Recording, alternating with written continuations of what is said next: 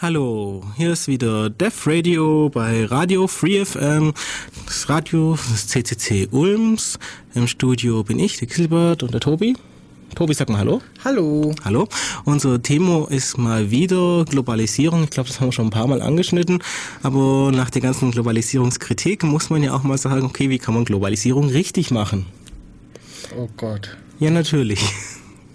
Es muss auch sein. Aber vorher gibt's noch ein Lied.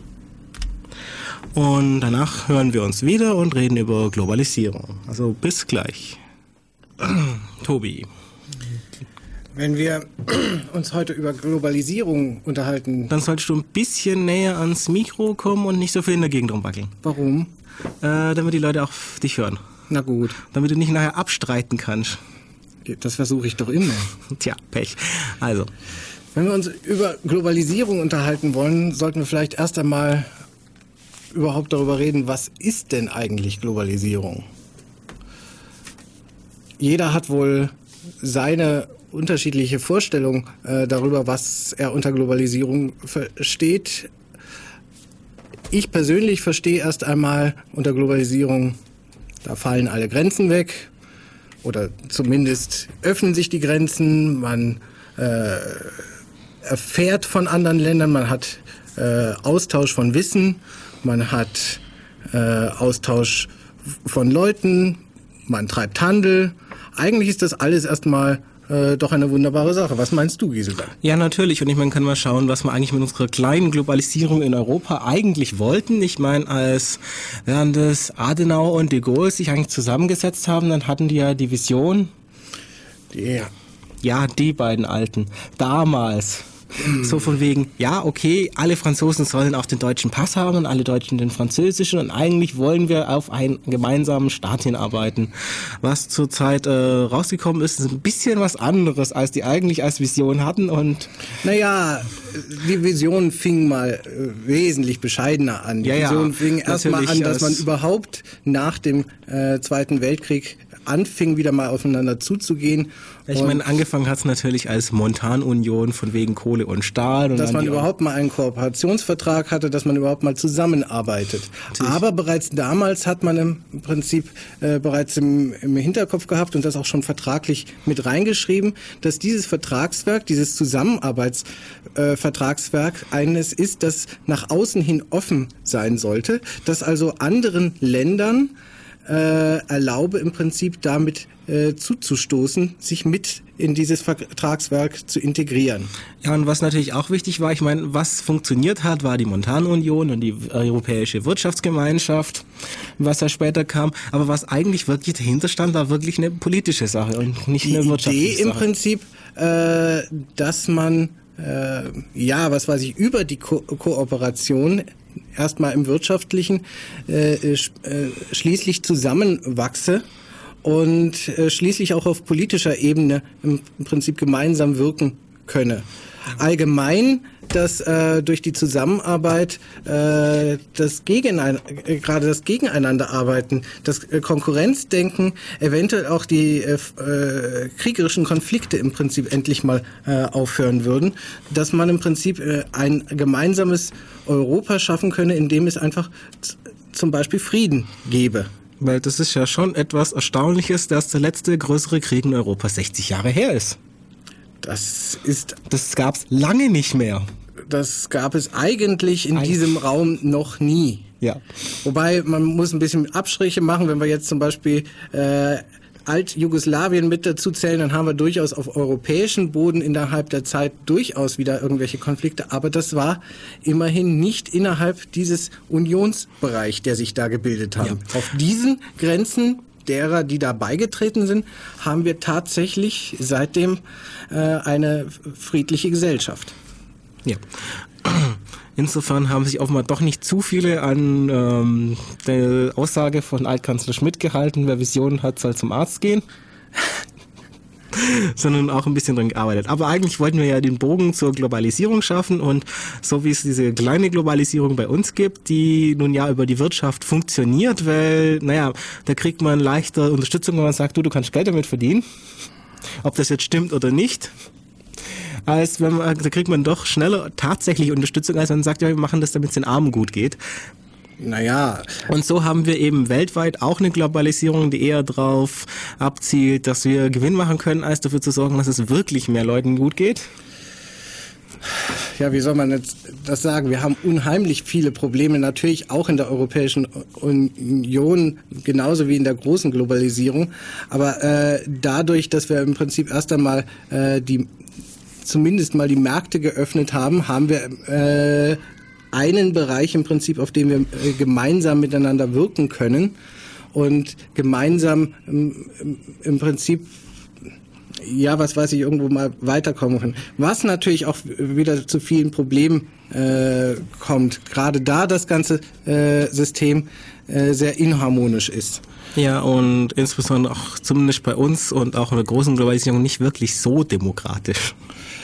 Ja, wobei das ist dann wiederum nochmal ein anderes Thema, was weiß ich, was für Regierungssysteme wir da, dabei haben. Wobei es dann auch wieder den Streit gibt, welches ist nun überhaupt das äh, geeignetste und das beste äh, Regierungssystem. Ja, und das sind wir ja eigentlich, wenn wir den Bogen mal wieder zur Globalisierung schaffen, also zur großen Globalisierung, ähm, dann haben wir die Sache, wir wollen, ähm, okay, wir können eigentlich mal ein paar Probleme aufzählen, die wir haben und dann jeweils, was machen wir eigentlich zurzeit wirklich dagegen und was gibt es denn für Ideen, dann tatsächlich was dagegen zu tun, so im Sinne von, wir machen einfach mal schon Stichwort Dropping äh, Global Marshall Plan.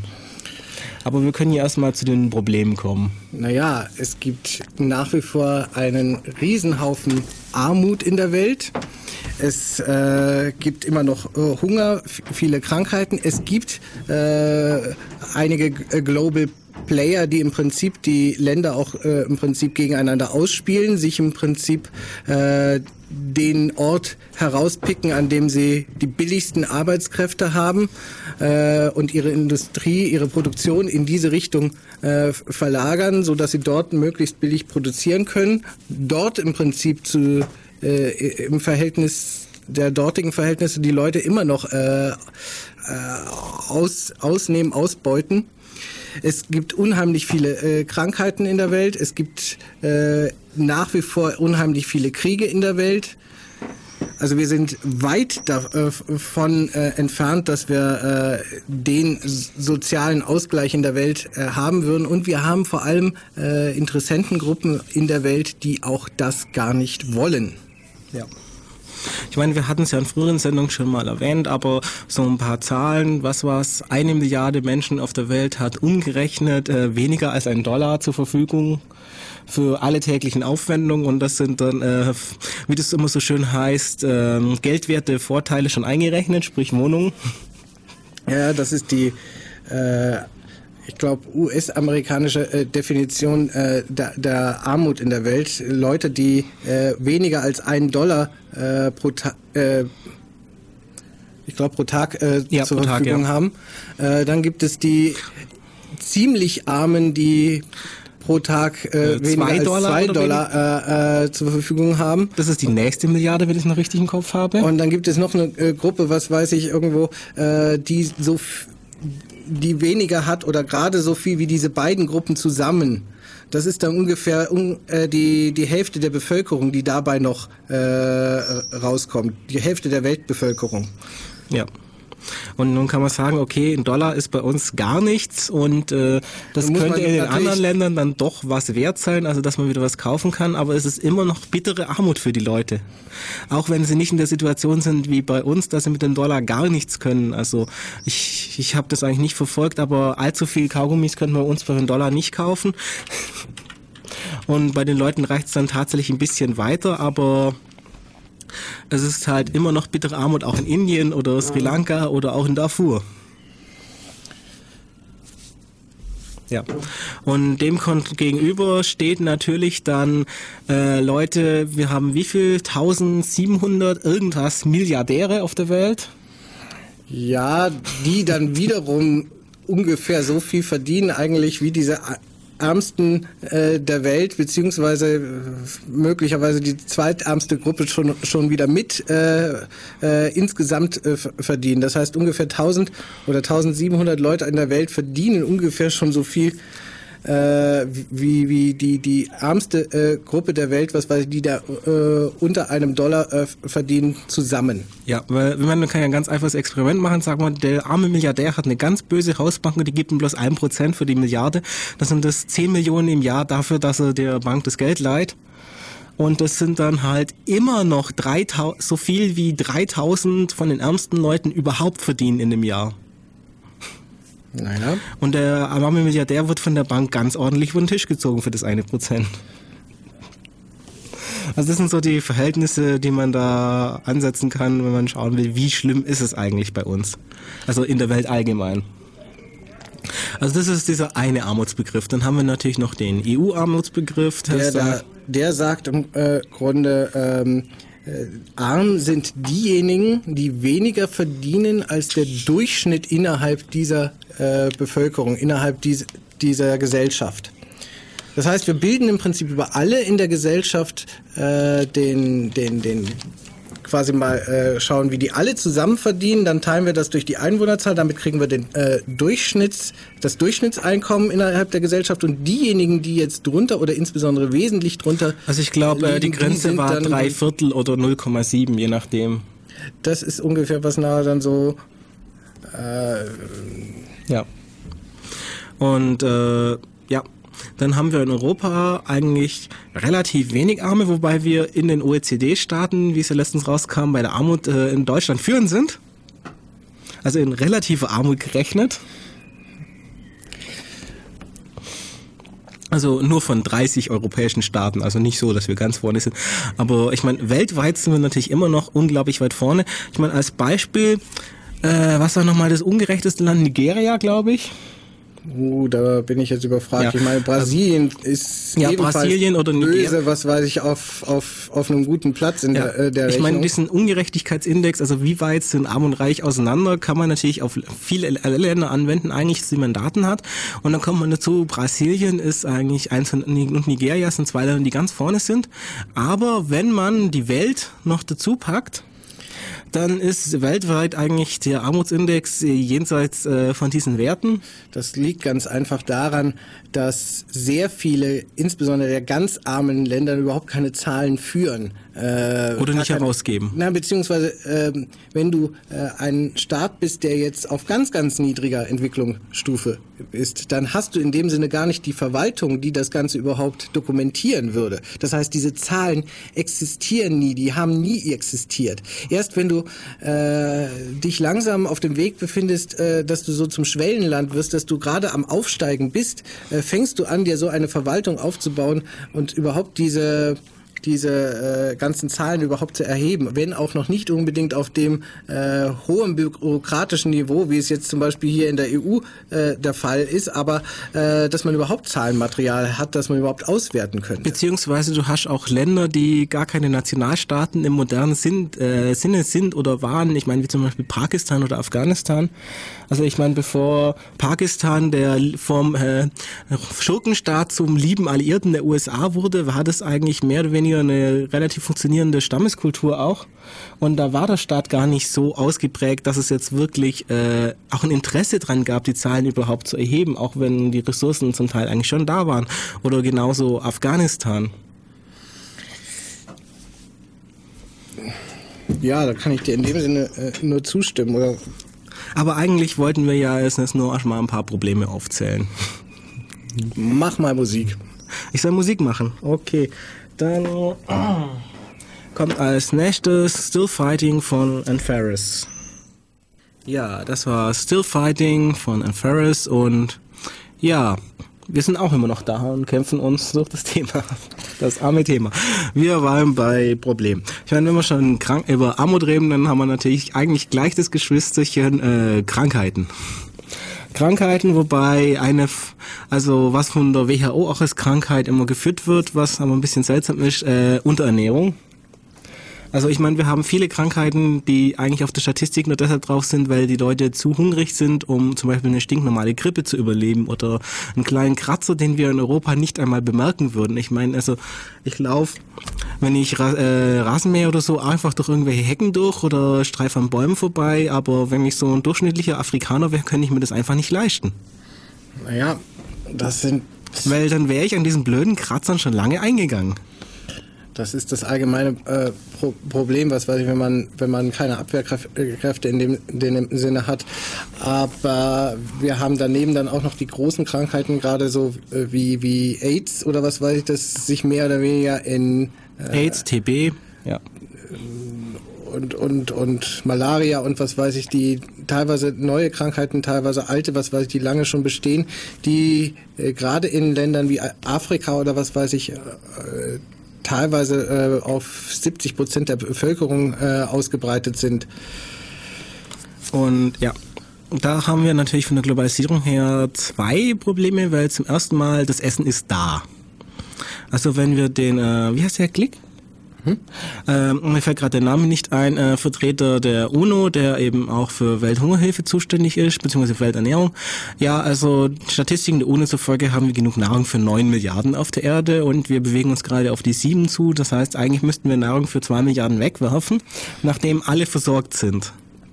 Wir haben und zurzeit verhungern trotzdem Menschen. Wir haben allerdings ein gewisses äh, Verteilungsproblem, das teilweise aber auch daher äh, rührt, über, äh, über welche Arten von Nahrung wir reden. Also es ist etwas grundlegend anderes, wenn ich mich von Mais oder von Soja ernähre oder wenn ich mich jetzt, sagen wir mal, von Rindfleisch äh, ernähre, denn äh, meine Rinder müssen auch durch irgendetwas erstmal wieder ernährt werden. Das heißt, ich brauche so und so viel Getreide, das ich irgendwo angebaut habe, äh, um diese Rinder erstmal zu, füttern und äh, aufzuziehen. Das möglicherweise über ein ganzes Jahr oder sogar über mehrere Jahre äh, hin, bis äh, die Tiere dann schlachtreif sind. Das heißt, ich äh, habe ganz andere Ressourcen, die ich im Prinzip erstmal aufbringen muss, um überhaupt äh, diese äh, Ernährung dann in diesem Falle für die äh, besser in der Welt äh, bereitstellen zu können.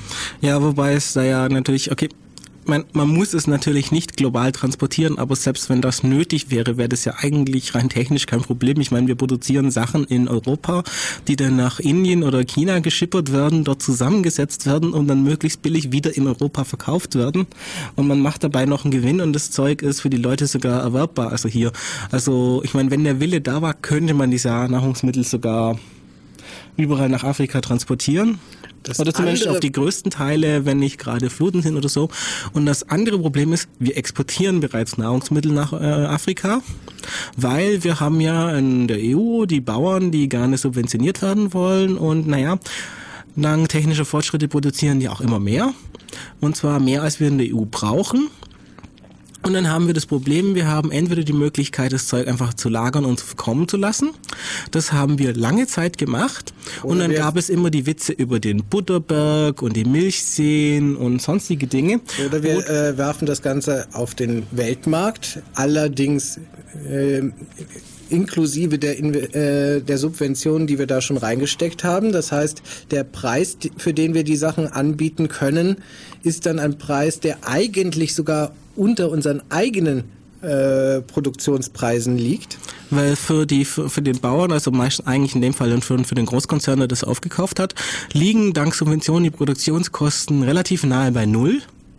Und wir können das eigentlich an jedem Ort der Welt, der keine äh, Importbeschränkungen hat, für die Transportkosten verkaufen. Das heißt, die Sachen, die eigentlich sowieso schon mal durch Subventionen bezahlt worden sind, werden dann quasi noch ein zweites Mal äh, verkauft und äh, werfen auf diese Weise doppelten Profit ab. Das ist würde man sagen, jetzt erstmal vielleicht eine schöne äh, Lösung, denn auf die Weise haben wir ja viel äh, Nahrungsmittel produziert und, ja, und könnten damit jetzt äh, den Hunger in der äh, Welt ja auch mithelfen zu sättigen. Das Problem ist, in den Gegenden selbst, in denen Hunger herrscht, gäbe es ja durchaus äh, irgendwelche Bauern, die irgendetwas produzieren würden.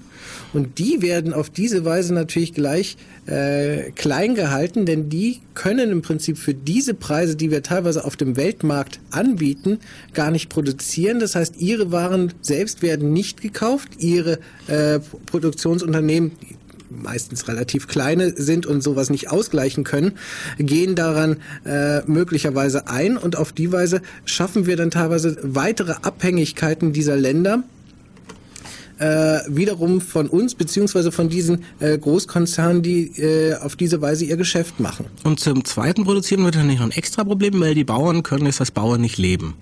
Dann ziehen sie in die Städte, aber in der Stadt gibt's auch nur so und so viele Arbeitsplätze, also können die Bauern dort auch nichts tun und wir haben wieder Arbeitslose und auch äh, zusätzlich Armut. Und die Bauern, die sind ja nicht ganz dumm, sie haben gelernt, wie man Sachen anbaut, also gucken sie, was kann man anbauen und was noch kann man noch verkaufen. Und dann kommen sie drauf, hm, Opium ist eine gute Idee. Das wiederum wird in den Industrieländern nicht so gerne angebaut, beziehungsweise äh, geht man sehr dagegen vor. Das heißt, dort gibt es einen gewissen Mangel. In den äh, Schwellen oder in den äh, armen Ländern ähm, äh, ist das eine gute Marktlücke und auf die Weise haben wir eigentlich den Kreis geschlossen, nur nicht ganz so, wie wir es uns ursprünglich mal gedacht haben. Ja. Das heißt, im Endeffekt ähm, zahlen die Junkies zweimal für die Drogen, weil einmal sie subventionieren den Kreislauf, der dafür sorgt, dass sie angebaut werden und zum zweiten Mal zahlen sie tatsächlich dafür. Aber egal. Wir äh, von Drogen zu Medikamenten. Ja, wir hatten Krankheiten in Afrika angesprochen und natürlich äh, liegt es nicht einfach nur daran, dass die Leute unterernährt sind, sondern dass sie einfach auch keine Medikamente haben. Also gerade im äh, Falle von AIDS oder dergleichen hat es natürlich nichts mit Unterernährung zu, zu tun, sondern zum Beispiel mit äh, mangelnder Aufklärung aber auch, was weiß ich, dass es jetzt mittlerweile schon einfach so weit äh, verbreitet ist, dass es keine äh, Medikamente äh, gibt im Prinzip gegen die Krankheit, die diese Länder oder die Einwohner dieser Länder bezahlen könnten. Das ist ja eine der ganz perversen Sachen teilweise, dass es für viele der äh, äh, Krankheiten, die es in diesen Ländern gibt, eigentlich schon seit langem äh, Medikamente gibt. Als äh, AIDS ist vielleicht jetzt nicht das passendste Beispiel dazu, sondern manchmal einfache Durchfallerkrankheiten, Wurmerkrankungen. Ich meine, das ist in Europa und der restlichen Westen der Welt eigentlich ein gelöstes Problem.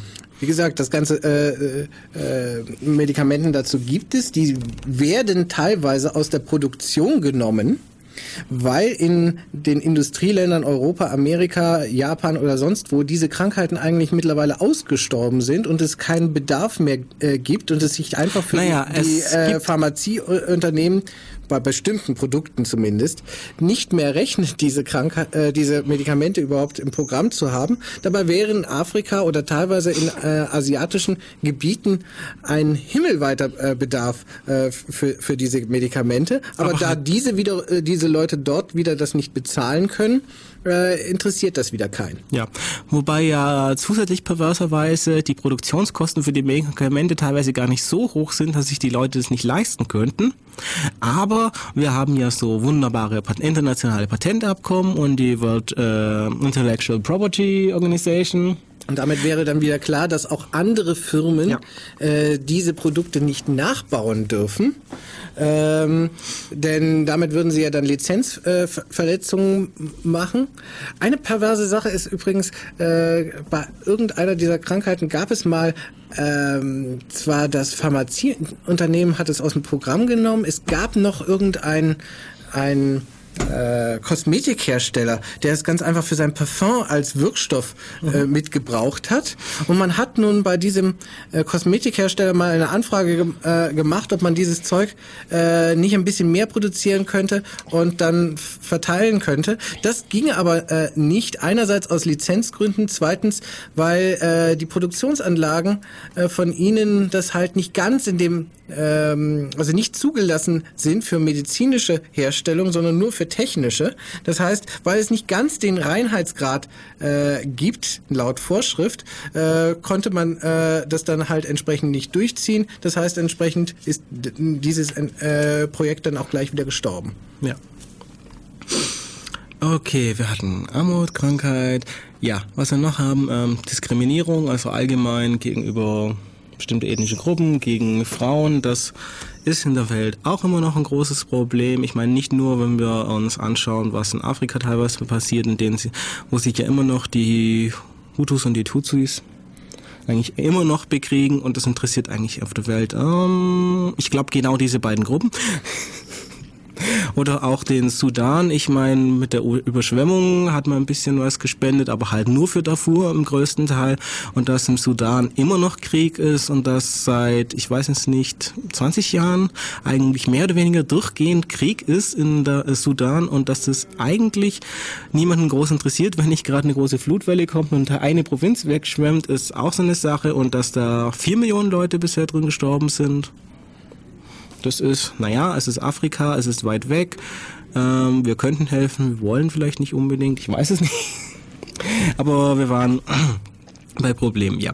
Was wir jetzt auf einer anderen Ebene natürlich auch als Problem haben, ist die Tatsache, wir hatten vorher noch darüber diskutiert, ob es jetzt 10 oder 100.000-fache war, dass äh, Hedgefonds äh, deutlich mehr Geld in der Welt herumschieben, als äh, überhaupt da ist. Du sprichst auf äh, Wirtschaftssysteme beziehungsweise Weltfinanzsysteme, äh, Geldmitteltransfer und dergleichen an. Ja, ich meine, ein Problem ist natürlich, okay, wir haben die Staaten, die dafür sorgen, dass es äh, auf der Welt so bleibt, mehr oder weniger ist.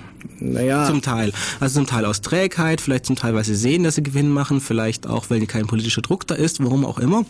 Aber wir haben dann auch äh, private Institutionen, die entsprechend auch Anreize liefern, dass es so bleibt die beziehungsweise die das äh, direkt ausnutzen. Und ein mächtiges Mittel von denen ist halt einfach Geld.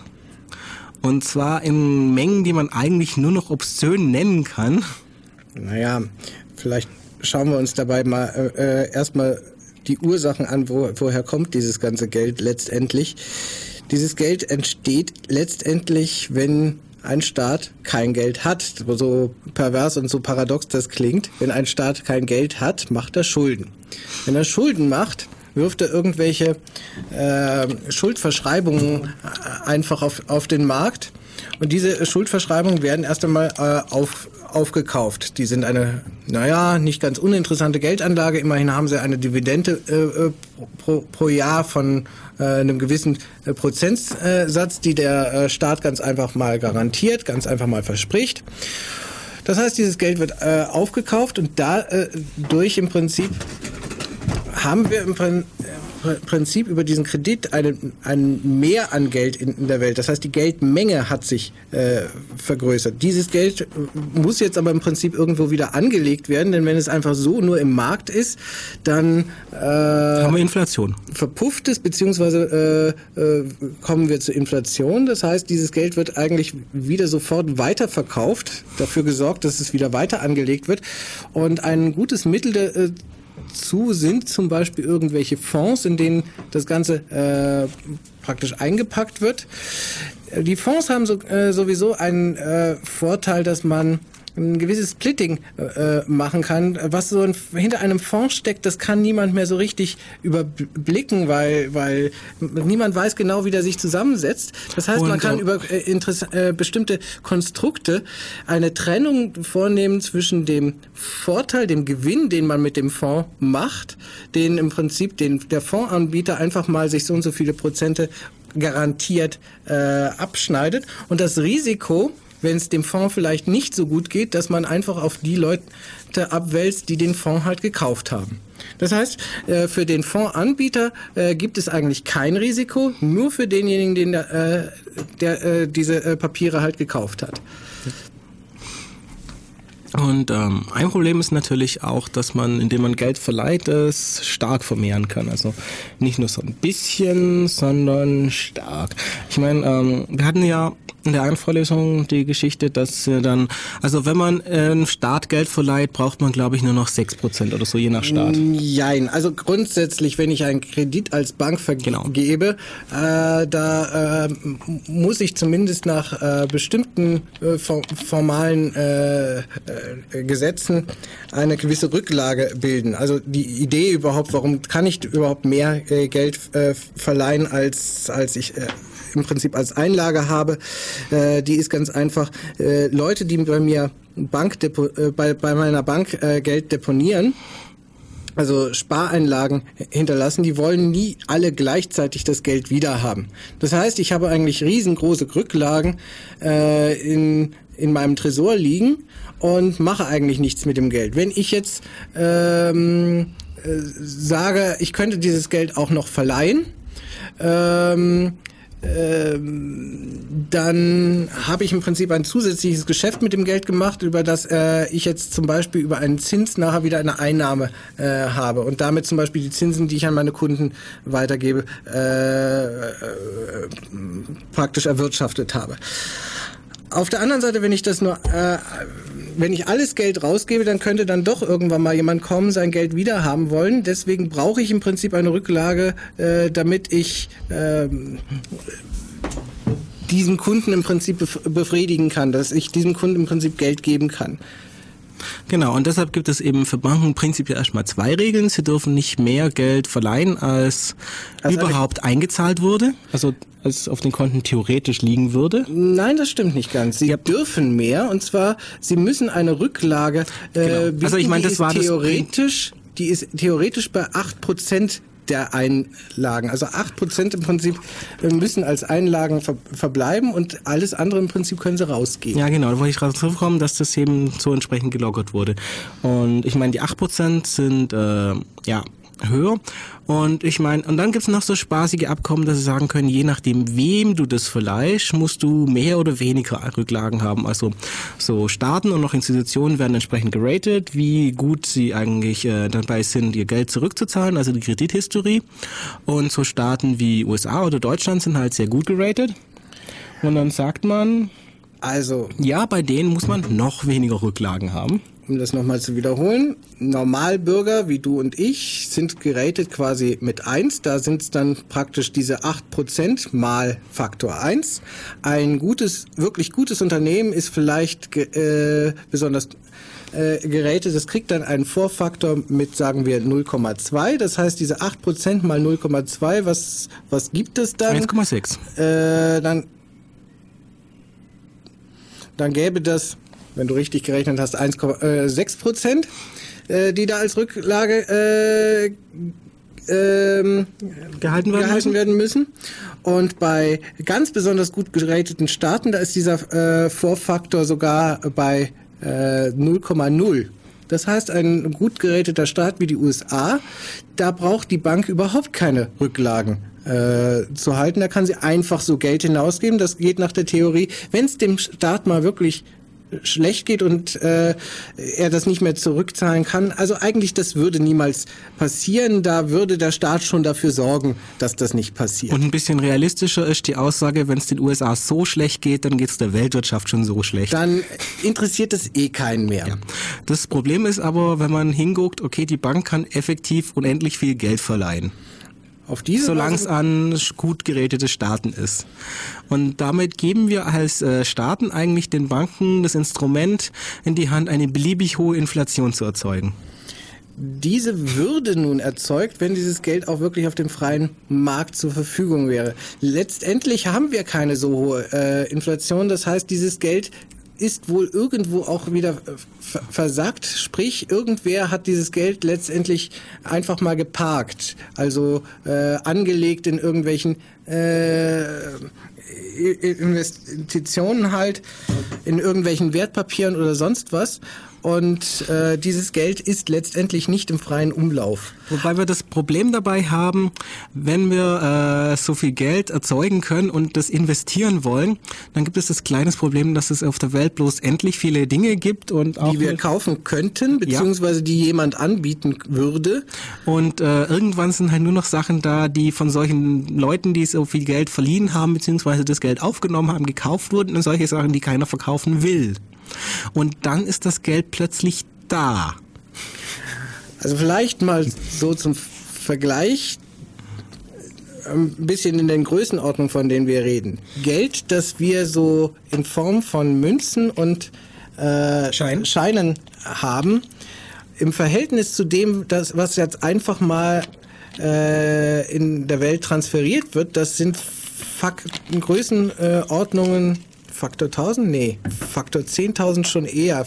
Faktor 10.000 bis 100.000, was weiß ich mal, mehr äh, wird transferiert als äh, Geld in dem Sinne da ist oder auf Girokonten normal äh, sterblicher Leute oder was weiß ich überhaupt äh, äh, zur Verfügung stehen ja, würde. ich meine, in dem Buch, das äh, Tobi dabei hat, habe ich vorher noch was gelesen und äh, effektiv stecken in Fonds siebenmal das Bruttosozialprodukt der Welt. So als eine Größenordnung, wo man auch sehen kann, wie viel da eigentlich drinsteckt. Also die ganze Welt darf sieben Jahre lang arbeiten, dann haben wir die Fonds produziert. Und das ist immer noch nicht das Gesamtkapital, das darum äh, geistert, geistert, weil Geld, solches erfundenes Geld wird auch neben Fonds wegtransferiert. Also zum Teil verschwindet es auch einfach in Kranken- und Rentenkassen und wird dagegen gerechnet als äh, fiktiver Besitz, mit dem man das stützen kann, solange keiner sich auf die Stütze lehnen will. Äh, eine andere Sache, wenn jetzt, wir haben eben gesagt, äh, wenn äh, dieses ganze Geld mal freigesetzt würde, dann würde es wohl Inflation geben. Wenn man das mal schätzt, was dabei äh, ungefähr rauskommt, dann kommen da solche Zahlen raus, dass ein heutiger Dollar oder ein heutiger Euro spielt fast keine Rolle, ungefähr noch sechs bis sieben Cent wert wäre. Ja. Ich meine, wenn wir schon Globalisierung ansprechen, kann man auch gleich sagen, warum es eigentlich keinen Unterschied macht, ob es Euro oder Dollar. Weil ich meine, wenn man im Fernsehen hört, wir hätten gerne eine Weltwährung, dann kann man eigentlich entgegenhalten, wir haben schon eine Weltwährung und die hat diesen unglaublich schönen erotischen Namen Sonderziehungsrechte. Das, was kann man sich nun darunter äh, äh, vorstellen? Letztendlich ist so eine Weltwährung im Prinzip, äh, dass man alle möglichen Währungen, die es auf der Welt wirklich gibt, mal zusammenwirft, eine Gewichtung äh, mit drauf machen, wie viel jetzt davon im Umlauf war und damit im Prinzip so eine Art Durchschnittswährung äh, kriegt, die man miteinander äh, verrechnet und das im Prinzip gibt dann einen einen gewissen Wert praktisch einer solchen äh, Geldeinheit. Ja, ich meine, wenn man sich äh, das als Beispiel nehmen können, der EQ, also der da war das vor Euro, mal so. das war im Endeffekt auch lange Zeit eine Berechnungseinheit in der EU, also beziehungsweise in der Europäischen Gemeinschaft damals noch, in der EG, in dem man einfach gesagt hatte, okay, wenn wir einen Euro einführen würden, wie würde der denn gewichtet sein? Dann hat man den immer den EQ mitgezogen und ein paar Mal im Jahr äh, wieder angeglichen, also der Umrechnungsfaktor von D-Mark zu EQ und äh, dann EQ eben zu Franc zum Beispiel. Und äh, Sonderziehungsrechte sind sowas eben auf weltweiter Basis wobei alle Staaten, ich glaube, dass man muss äh, sagen, was man mitmachen will, alle Staaten, die sich da verpflichtet haben mitzumachen, sich eben dazu verpflichtet haben, beliebige Mengen Sonderziehungsrechte gegen eigene Währung einzutauschen. Also sprich, wenn jemand äh, in dieser Weltwährung zahlen wollte, zum Beispiel jetzt irgendwelche Produkte nicht in Dollar zahlt, sondern in dieser Weltwährung, in diesen Sonderziehungsrechten, dann äh, würde er das als Zahlungsmittel einfach akzept zu akzeptieren haben, zu dem Kurs, der da gerade aktuell ist, entsprechend. Ja, das heißt also, die EU wäre im Endeffekt gezwungen, für die, die äh, also wenn nur der Dollar absolut entwertet würde, eben dann wieder Euros rauszugeben, weil sie eben den Umweg über Basel machen könnten, weil also die Sonderziehungsrechte werden in Basel verwaltet und die Amerikaner könnten im Endeffekt den Euro, äh, den Dollar in Sonderziehungsrechte eintauschen und die EU wäre gezwungen, dafür Euros herzugeben, äh, falls sie in dieser Situation sich noch an den Vertrag halten wollen. Ja, aber es ist nicht nur das, also es ist auch ähm, es ist bereits so, dass diese äh, Staatsverschuldung äh, da und wo das Geld im Prinzip hingeworfen wird, nicht nur alleine in den amerikanischen Raum zum Beispiel geht, von vornherein, sondern von vornherein solche Staatsverschuldungen dann zum Beispiel gleich in Euro mit ausgegeben wird, also in die großen Währungen eigentlich verteilt werden, also in Euro, in Yen, in was da alles so rumfleucht und in der Welt noch äh, äh, eine besondere Rolle spielt. Sprich, dass eigentlich, wenn wirklich mal der Dollar so richtig äh, absacken würde, weil die USA wirklich mal pleite wären, nur mal als Beispiel, dann würden, dann würden im Prinzip die anderen einfach alle mitgerissen, weil das einfach äh, die alle mit davon so abhängig sind. Ja. Und äh, wie gesagt, diese Fonds haben entsprechende Geldmengen, dass wenn sie es irgendwo nicht mehr in eine große, große Senke stecken können, wo das Geld einfach verschwindet, dass das dann schon realistisch ist, dass das passieren kann. Und ähm, also das ist das eine Problem, das solche Fonds darstellen. Und das andere Problem ist natürlich, dass wenn man solche Unmengen an Geld äh, also ja wirklich erfinden kann, hat man natürlich auch die Möglichkeiten, Risikoinvestitionen zu tätigen, indem man eigentlich das Risiko aus dem Wort streichen kann.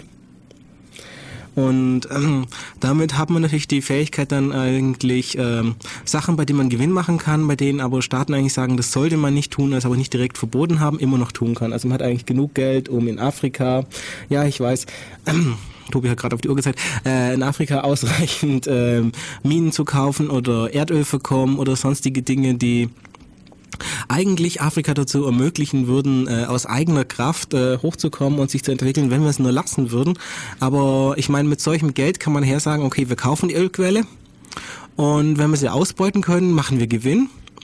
Und wenn wir sie nicht ausbeuten können, weil da, was weiß ich, zum Beispiel wieder ein Bürgerkrieg entsteht oder der Staat herkommt und das Öl wieder verstaatlicht, dann haben wir nichts verloren, weil das Geld haben wir erfunden.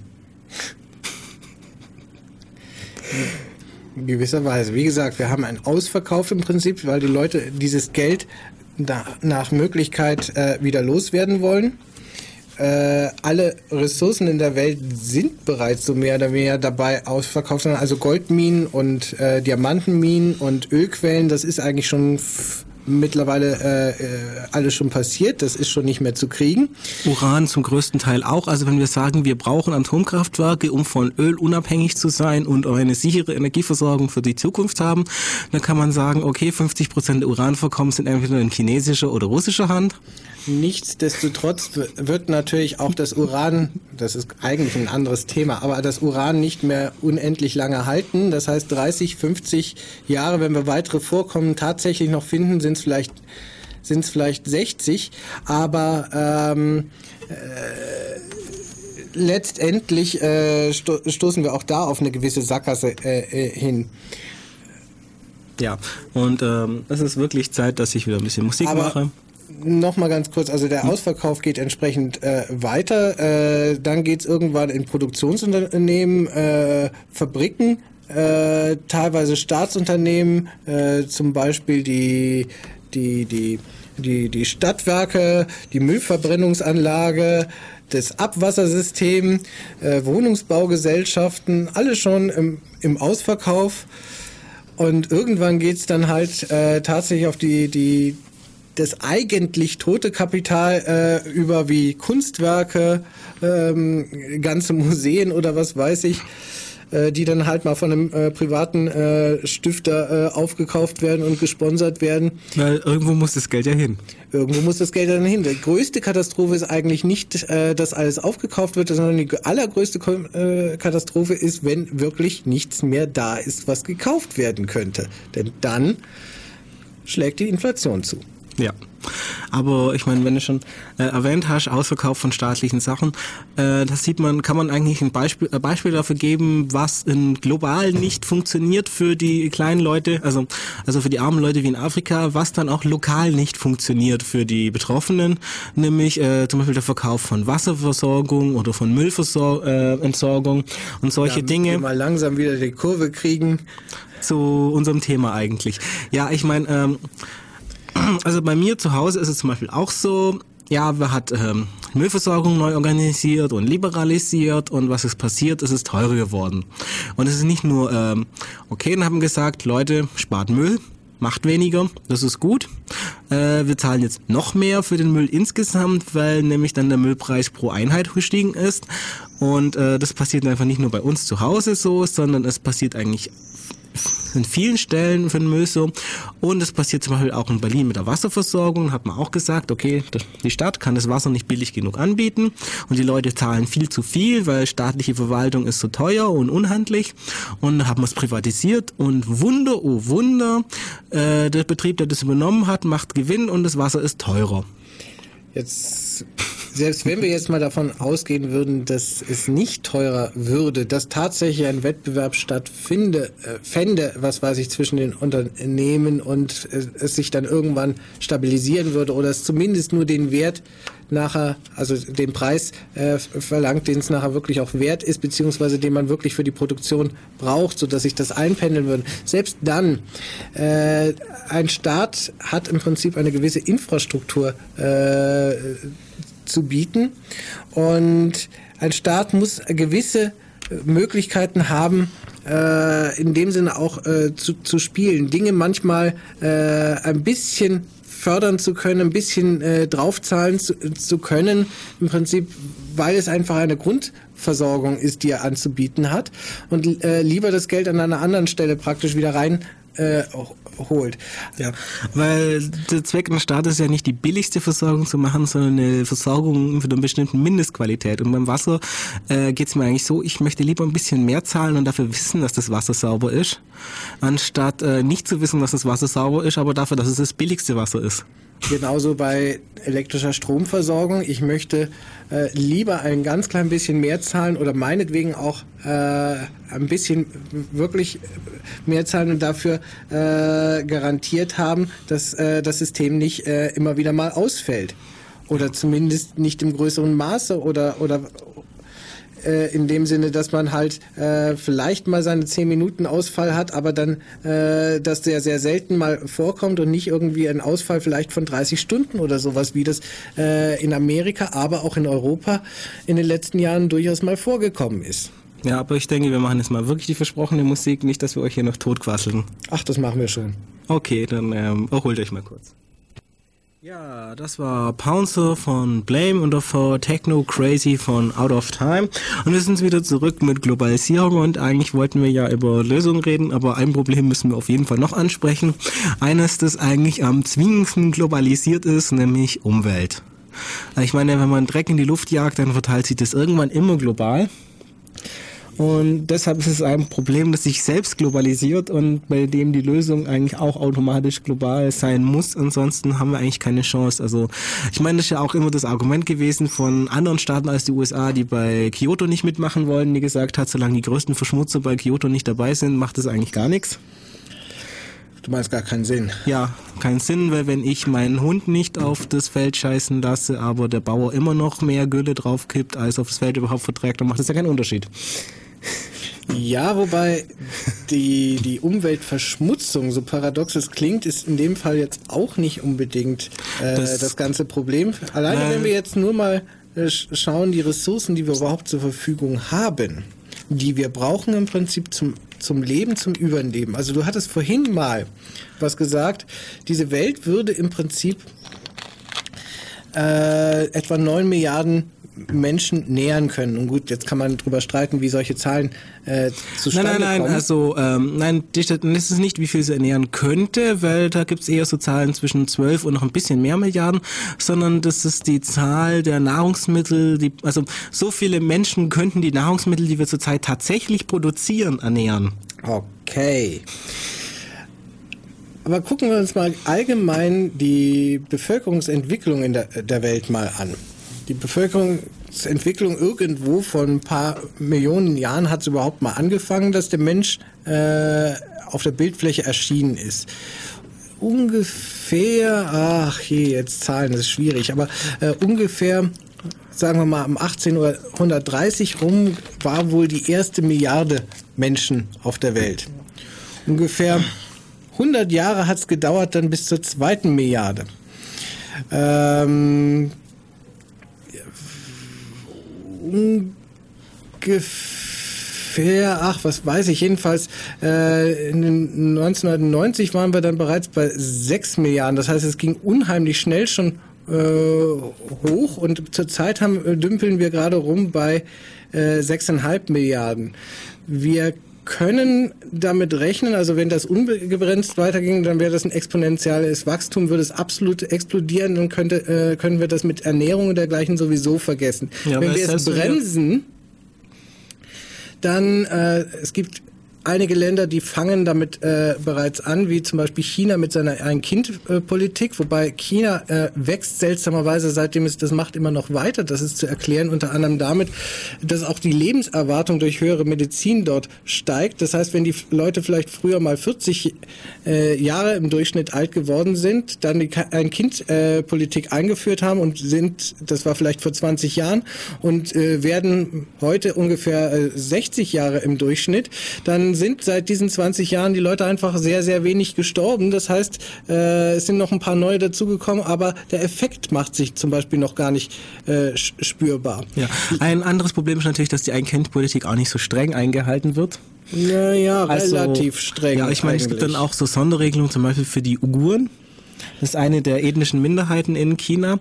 Und da gibt es die Regelung, dass in ihrer Region die Bauern drei Kinder haben dürfen, weshalb dann zum Teil Chinesen aus anderen Regionen einfach mal dahin ziehen, drei Kinder haben und dann wieder wegziehen. Äh, gut, jetzt könnte man überhaupt mal fragen, wie wird so eine Ein-Kind-Regelung äh, realisiert? Äh, man kann sich das vorstellen nach einem Gutscheinprinzip. Das erste Kind ist frei und ab dem zweiten Kind kostet es. Und zwar kostet das aber in der Größenordnung, dass man mehrere Jahresgehälter im Prinzip dafür zahlen äh, äh, muss fast.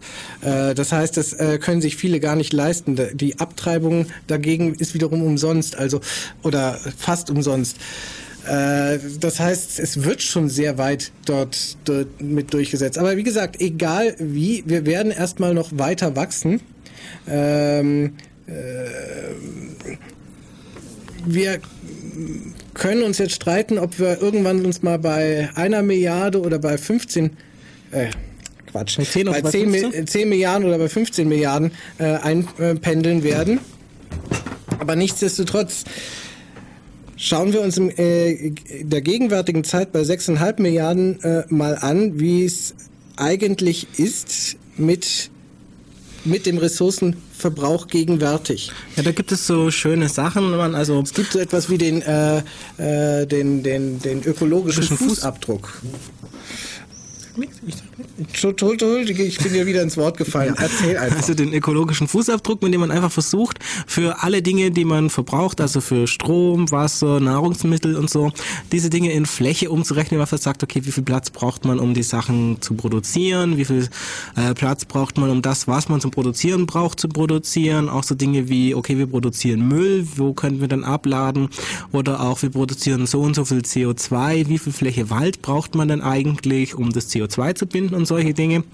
Und dann kommt man für die gesamte Welt darauf, dass wir ungefähr das 1,2 bis 1,3-fache der aktuellen Etwa Erdoberfläche. 1,3-fache. Ja, okay. Also das 1,3-fache der aktuellen Erdoberfläche jedes Jahr verbrauchen. Das Interessante ist, wenn wir nur die Industrieländer beziehungsweise die ziemlich weit entwickelten Länder äh, nehmen, dann kommen wir da alleine schon äh, zu 1,1 bis 1,2 äh, Fache. Das heißt, die Entwicklungsländer, äh, die fallen fast gar nicht ins Gewicht bei, bei äh, der, ja. der ganzen Sache.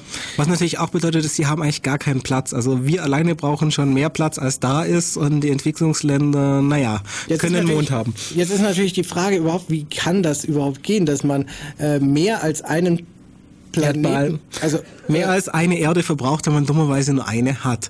Äh, wir plündern gerade das Bankkonto der Generation vor uns, indem wir zum Beispiel das Öl verbrauchen. Den fossilen äh, Brennstoffe eben allgemein verbrauchen, allgemein. weil das sind ja ehemalige Wälder, die lange gewachsen und dann verrottet sind und auch indem wir äh, zum Teil ja, Wälder gleichzeitig abholzen und als Mülldeponie benutzen und äh, nebendran noch äh, grasen lassen und solche Dinge. Ich muss ganz kurz korrigieren. Also das mit 1,2 äh, Planeten, das gilt jetzt nur alleine schon für die Landwirtschaft. Das gilt noch nicht für das gesamten Bedarf, den die Industrieländer ja. In Europa oder Mitteleuropa wären wir ungefähr bei vier Planeten, die man so brauchen also, würde. Also wenn die, die ganze Bevölkerung auf unserem Niveau wäre, dann bräuchten wir vier Planeten. Wenn sie auf dem Niveau der USA wären, bräuchten wir ungefähr sechs Planeten. Ja, und das ist natürlich so eine Sache, weil ein Problem der Globalisierung ist natürlich, dass ungerecht verteilt ist. Jetzt und wenn wir uns noch und okay. wenn wir jetzt hergehen würden und sagen, okay, wir heben die ganze Welt auf europäisches Niveau an, dann fehlen uns halt plötzlich drei Planeten. Und deshalb kann das effektiv nicht so funktionieren, dass wir die Leute auf unser aktuelles Verbrauchsniveau anheben. Nochmal ganz kurz, die Menge der Leute in den Industrieländern, die jetzt diese 1,2 Planeten verbrauchen, sind ungefähr auch äh, 1,2 Milliarden. Das heißt, eigentlich eine Milliarde würde ungefähr bei äh, diesem Standard äh, einen Planeten verbrauchen. Da wir jetzt schon sechseinhalb sind und irgendwann vielleicht mal zehn sein werden, würde das bedeuten, die restlichen neun Milliarden ähm, die dürfen dann praktisch nichts mehr verbrauchen. Das heißt, die dürfen wirklich nichts mehr verbrauchen. Wenn sie es doch tun oder was weiß ich, gibt es unseren ökologischen Kollaps. Dann, sagen wir mal, fallen zumindest andere runter. Das heißt, wie gesagt, es ist grundsätzlich zwar möglich, dass irgendwelche von den anderen mal hochkommen. Und, Aber sie äh, dürfen halt nicht auf ein Verbrauchsniveau hochkommen. Ja, wenn sie es tun, heißt das automatisch, andere zum Beispiel würden runterfallen oder ja. müssten runterfallen, damit das Ganze überhaupt funktionieren kann. Genau. Und das ist dann schon ein Problem, äh, wenn man versucht, äh, globalis also diese Globalisierungsprobleme zu lösen. Also gerade diese Ungleichverteilung, wo man sagt, ja, wenn alle so viel, also wir wollen die Leute, wir wollen ja selber nichts verlieren. Das heißt erstes. Und wenn wir die anderen so machen wie wir, dann ist einfach nicht mehr genug da. Das führt uns zu ein paar potenziellen Zukunftsszenarien, die man sich jetzt überlegen könnte. Das eine Zukunftsszenario ist natürlich einfach, wir machen weiter wie bisher, wir arbeiten alle gegeneinander, wir ähm, äh, verbrauchen äh, Ressourcen noch und nöchter, wir verschmutzen die Umwelt, dann kommen wir unweigerlich irgendwann äh, zu einem äh, Ressourcen- und auch Umweltkollaps. Und äh, sagen wir mal, das Szenario wird sch schrecklich. Das wollen wir auch vielleicht gar nicht so sehr weiter äh, ausweiten. Das ja. zweite Szenario wäre vielleicht, wenn man es ein bisschen in den Griff äh, kriegte, dann hocken mehr oder weniger ein paar auf den Ressourcen. Und diejenigen, die die Ressourcen dann äh, unter ihren Fingern haben, die haben mehr oder weniger die Macht. Es gibt zwar auch theoretisch eine staatliche Macht oder dergleichen, aber die ist so eine Proforma-Macht. Der Staat selbst hat auch äh, möglicherweise gar nicht mehr sehr viele äh, Ressourcen, denn er ist sehr, sehr weit äh, äh privatisiert worden. Ähm, das heißt, alle äh, Infrastrukturtätigkeiten oder dergleichen sind mittlerweile in privater Hand, sind Ressourcen äh, irgendwo in, in jemandes Fingern. Der Staat ist eigentlich nur noch dazu da, zur Überwachung, zum Schutz, aber im Wesentlichen zur äh, Be Besitzerhaltung und zum militärischen Schutz, Schutz gegen Terrorismus und dergleichen. Äh, Man muss sagen, wir bewegen uns ein bisschen darauf zu, wenn wir nicht aufpassen. Ein bisschen ist untertrieben. Ja. Und ich meine, äh, so für das erste Szenario kann man sich vielleicht ein Analogon aus der Geschichte holen. Ich meine, äh, vielleicht haben ja viele gesehen, Rapa Nui im Fernsehen ist ja oft genug wiederholt worden. Im Endeffekt äh, Ende der Geschichte der Osterinseln in denen also die Leute dann, ähm, ich meine, die Osterinseln kennt man vielleicht, das sind diese Inseln, auf diese riesigen Steinköpfe stehen und kein einziger Baum. Okay. Und ähm, das Problem dabei war, äh, die verschiedenen Dörfer, ist, da gibt es also Stämme, haben eben diese Statuen aufgebaut, um ihre Götter bzw. Geister anzubeten. Und um diese Statuen zu bewegen, braucht man viel Holz, weil ja Rollen sind so ziemlich das technische Niveau, auf dem das war. Und ähm, das ist halt eine relativ kleine Insel und solange man bloß gelegentlich so eine Statue aufstellt und äh, Bäume fällt, dann wachsen die nach. Aber plötzlich gab es dann eben das Problem, dass alle gesagt haben, ich brauche die größere Statue und ich brauche mehr Statuen als meine Nachbarn. Und dann haben sie alle wie wild angefangen zu bauen und äh, das dürfte auch den Leuten klar gewesen sein, dass wenn alle lang in dem Tempo weiterbauen, dass irgendwann einfach die Bäume weg sind aber sie haben es halt trotzdem getan, weil die anderen nicht vorher aufgehört haben Was zu bauen. Was sie denn machen? Sie waren Opfer. Ja, natürlich. Weil ich meine, man muss ja die größten Dings haben und auch die meisten äh, Statuen. Und deshalb kann man nicht einfach als Erster aufhören, um die Bäume zu schützen. Und in so einer ähnlichen Situation sind wir eigentlich auch gerade. Wenn man sagt, okay, insgesamt verbrauchen wir zu viel und wenn wir so weitermachen, dann äh, ist im Endeffekt äh, dieser Kollaps unabweichlich. Also ich meine, sogar die Bush-Regierung hat inzwischen ja zugegeben müssen, dass die Sache mit der Klimakatastrophe und der Klimaveränderung wohl tatsächlich irgendwie was mit menschlichen äh, Handeln zu tun hat. Und selbst wenn es es nicht tun hat, wird es höchstwahrscheinlich passieren, wenn wir nichts dagegen tun. Und in dieser Situation sind wir eigentlich auch, dass wir eigentlich, wenn man logisch drüber nachdenkt, wissen, dass wir einfach zu viel verbrauchen dass wir global weniger verbrauchen müssen. Aber jeder weiß auch, dass wenn er der Einzige ist, der mit anfängt, er langfristig und auch kurzfristig Nachteile hat, weil er produziert weniger, er hat äh, weniger Ressourcen, die er im schlimmsten Fall in Militärverteidigung stecken kann, er hat weniger Ressourcen, die er für die Leute aufwenden kann, damit sie ihn noch weiter mögen und auch wieder wählen. Und im Endeffekt steht jeder wieder vor der Situation, er kann nicht weitermachen, weil dann sind die Bäume weg und er kann nicht aufhören, weil wenn das das Einzige ist, dann ist er der Idiot, der keine Statuen baut. Nochmal wieder zurück eigentlich zu den Zukunftsszenarien. Ähm, wir hatten jetzt zwei zwei relativ deftige, die von denen Giselbert auch relativ gut äh, beschrieben haben, wie es zu denen kommt, beziehungsweise wie man das gut hinkriegt. Ähm, das Szenarium, das wir eigentlich haben wollten, wäre ja im Prinzip eine Welt relativ sozial ausgeglichen, relativ auf hohem Entwicklungsstand, mit einem gewissen Wohlstand. Vielleicht muss es nicht zwingend genau unserer sein. Also wir hätten zum Beispiel nichts dagegen, wenn er höher wäre, aber wenn er jetzt ein bisschen niedriger wäre, da könnten wir uns vielleicht auch noch mit abfinden in dem Sinne. Oder vielleicht ist er einfach nur ein bisschen anders oder sowas. In jedem Fall, was wir haben wollten, ist eigentlich ein System, ja, wenn wir es beschreiben wollen, eigentlich nicht viel anders, als wir es hier im Prinzip äh, hätten. Also zum Beispiel Demokratie wäre ja nicht schlecht und ähm, äh, eine gebändigte Marktwirtschaft. Eine gebändigte Marktwirtschaft, also irgendwo äh, Freiheit auf dem Markt, Handel äh, zu, zu, treiben, aber vielleicht auch nicht so absolut äh, ungeregelt, sonst gibt's Monopolisierung äh, und äh, wieder dieses andere Szenario mit mit äh, den Ressourcen, die da nur in einer Firma Hand sind oder wenigen Firmen Hand sind. Wir müssten im Prinzip irgendwie auf die Umwelt äh, achten. Ähm, ja, vorstellen können wir uns das, wie gesagt, ein bisschen wie ähm, äh, eine Marktwirtschaft, was weiß ich, wie wir sie in Deutschland haben oder wie wir sie vielleicht ähm, vor ein paar Jahren äh, mal hatten, vielleicht noch nicht ganz so äh, ressourcenintensiv. Also ein wesentlicher Schwerpunkt wäre, dass man ein bisschen von den Ressourcen äh, runterkäme, zum Beispiel Autos oder Verkehrsmittel hätte, die etwas umweltfreundlicher mit weniger Sprit oder mit anderen Energiequellen fahren könnten oder äh, ja. dergleichen. Äh, möchte ich nicht noch schnell das vierte Szenario ansprechen und wir kommen dann irgendwann. Äh, das vierte? Ich dachte, das waren vier? Drei. Drei, nur drei. Okay, dann sind wir ja schon durch. Dann können wir ja mal ansprechen. Also zum Beispiel, wie kriegt man jetzt zum Beispiel die Umwelt in die Marktwirtschaft hinein? Und naja, die Lösung ist ja relativ simpel. Marktwirtschaft sagt, wie kriege ich irgendwas hin so billig wie möglich? Also müssen wir den Verbrauch von Ressourcen und auch die Belastung der Umwelt teuer machen. Prinzipiell. Eine gute Idee. So von außen, weil Marktwirtschaft ist ja ein einfaches System, das äh, Probleme löst und also müssen wir als Steuerungsmechanismus staatlich natürlich das Problem so stellen, dass der Markt eine, einen Anreiz hat, das Problem zu lösen.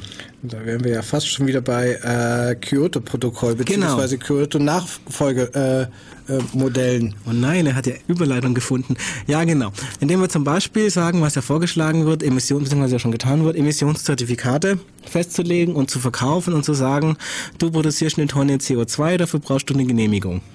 Vielleicht können wir das ausgleichen, indem du genügend Wälder hast, die das ein bisschen, ähm, die du wieder als Bonus in die Waagschale äh, legen könntest. Aber da fängt schon der Streit wieder an. Genau, weil auch die Staaten, die dafür sind, sowas zu tun, möchten natürlich sagen, dafür sorgen, dass sie selber zumindest nicht schlechter rauskommen als die anderen. Ja, ein anderes Und, Problem ist, äh, von wo geht man eigentlich dabei aus? Geht man jetzt ja. vom aktuellen Stand aus? Also zum Beispiel, wenn ich jetzt einsparen möchte oder was weiß ich, wäre es ja äh, eigentlich immer schön, wir fangen mal mit dem aktuellen Stand an und sehen dann zu, dass wir reduzieren. Wenn ich auf äh, die reine Reduzierung äh, aus will, dann äh, schauen wir von irgendeinem Stichtag im Prinzip und äh, ziehen ein bisschen davon äh, ab und versuchen einfach von da äh, runterzukommen. Das hört sich so im ersten Moment erstmal gerecht an. Also alle gucken, wie viel sie jetzt produzieren und wir sagen, in zehn Jahren dürft ihr nur noch 90 Prozent davon produzieren. Das ist ja erstmal so, das hört sich eigentlich ganz vernünftig an. Dann und haben das wir ist auch vernünftig für ganz kurze Zeiträume, ja. aber nur für kurze Zeiträume. Weil dann haben wir das Problem, dass wir so die Entwicklungsländer haben und die produzieren jetzt schon kaum irgendwas, die weil sie haben einfach kaum Industrie. Beziehungsweise die sind gerade dabei, überhaupt eine aufzubauen. Und mit welchem Recht sagen jetzt die Industrieländer, die größten Verschmutzer überhaupt, dass sie sich jetzt noch weiter einschränken, denn sie sind ja überhaupt erstmal dabei, sich äh, aufzuholen. Das heißt, wir wollen eigentlich nichts weiter tun, als die am Aufholen äh, dran zu hindern und äh, dafür zu sorgen, dass wir sie auch in Zukunft weiter ausbeuten können und in Zukunft weiter im Prinzip äh, sie nicht als Konkurrenten haben. Ja. So zumindest ist die Antwort. Und auf der anderen Seite haben wir dann noch die ehemalige Sowjetunion-Staaten, die noch größeren Vorteil haben als äh, die tatsächliche westliche Welt, also die tatsächlich entwickelte Welt, weil die Sowjetunion war so eine unglaubliche Dreckschleuder, dass äh, zum Beispiel Russland allein dadurch, dass sie 50 oder 60 Jahre alte Fabriken durch was halbwegs Neues ausgetauscht hat, was sie zum Teil in der DDR geklaut haben. Äh, nein, nein, äh, schlimmer noch. Die, die, Firmen, so sind, die Firmen sind pleite gegangen, ja, auch konnten dadurch, nicht mehr gehalten werden und allein deswegen schon äh, haben sie dann so, so und so eine große äh, Reduktion hingekriegt. Also allein dadurch haben sie so viel eingespart, dass auch wenn sie immer noch die Umwelt unglaublich verschmutzen, sie, äh, ich weiß gar nicht, 80 Prozent, auf 80 Prozent oder so runtergehen können und kaum was investieren müssen, also um tatsächlich zu sparen. Mit anderen Worten, äh, die ehemalige Sowjetunion ist vorbildlich, denn die haben sich offensichtlich als einzige an die Verträge gehalten. Ja, sie haben schon angefangen, Fett zu sparen, bevor das überhaupt äh, auf dem Plan stand. Na, toll. Ja, und deshalb haben wir hier so, also für solche Emissionsprotokolle eigentlich zwei ähm, Schemen auf dem Plan einmal das Großvatermodell, das besprochene, das sagt, okay, wir dürfen so viel produzieren wie, uns, wenn dein Groß, wie bisher. Wenn dein Großvater bisher, schon ein Schmutzfink war, dann darfst du es jetzt auch sein. Ja, bisher jetzt und danach halt weniger. Und das andere, das Pro-Kopf-Modell, das sagt, auch erstmal so gerecht gesehen, jeder Mensch kriegt so und so viel CO2-Zertifikate oder die Regierung für jeden Mensch, je nachdem, wie man sagen will. Und äh, so viel darf man halt produzieren und mehr ist halt äh, entweder teuer oder ganz verboten. Das hat das Problem, dass wenn man es äh, auf die ganze Welt einrechnet, dass es gerade jetzt reicht, dann haben die Indust äh, Entwicklungsländer zurzeit ein bisschen was übrig und Europa kann so ziemlich sämtliche Fabriken und Autobahnen schließen und hoffen, dass die Zertifikate dafür reichen, die Bahn zu betreiben. Ja, so in der Art, beziehungsweise allgemein vom, äh, auch für die Zukunft gesehen, Europa und USA ähm, ja, ich möchte sagen, zusammen. Und wenn wir noch äh, Japan dazu nehmen und was weiß ich, kommen wir immer noch nicht auf die Bevölkerungszahl von China. Das heißt, ähm, ähm, ja, äh, die USA und hauptsächlich die USA, Europa würde ja vielleicht teilweise mit sich reden lassen, aber die sind ähm, netterweise ja besonders uneinig. Ja.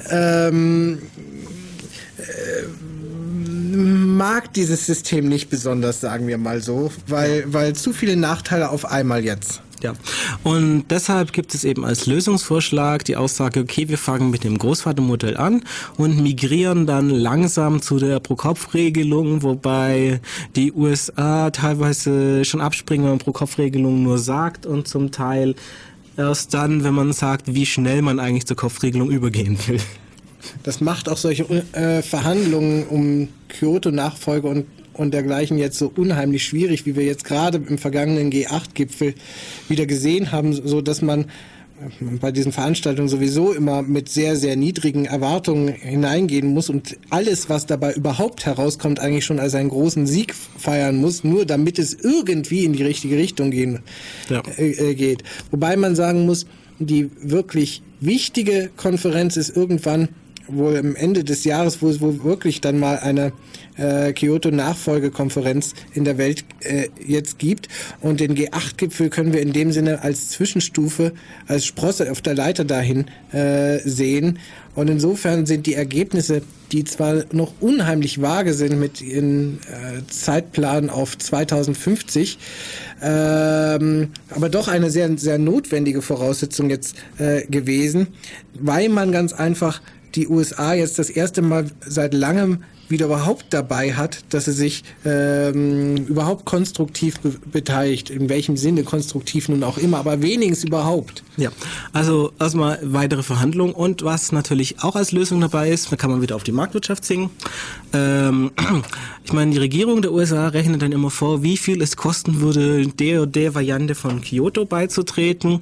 Es gibt aber auch in den USA Versicherungen und gerade eine größere, der Name fällt mir nicht ein, ich glaube, die decken so um die 12, 15 Prozent der Firmen ab, hat es mal ausgerechnet, wie viel höchstwahrscheinlich sie diese Versicherung äh, es kosten würde, der Klimawandel, wenn man einfach nichts dagegen tut. Und die Zahl war zumindest mal in der gleichen Größenordnung.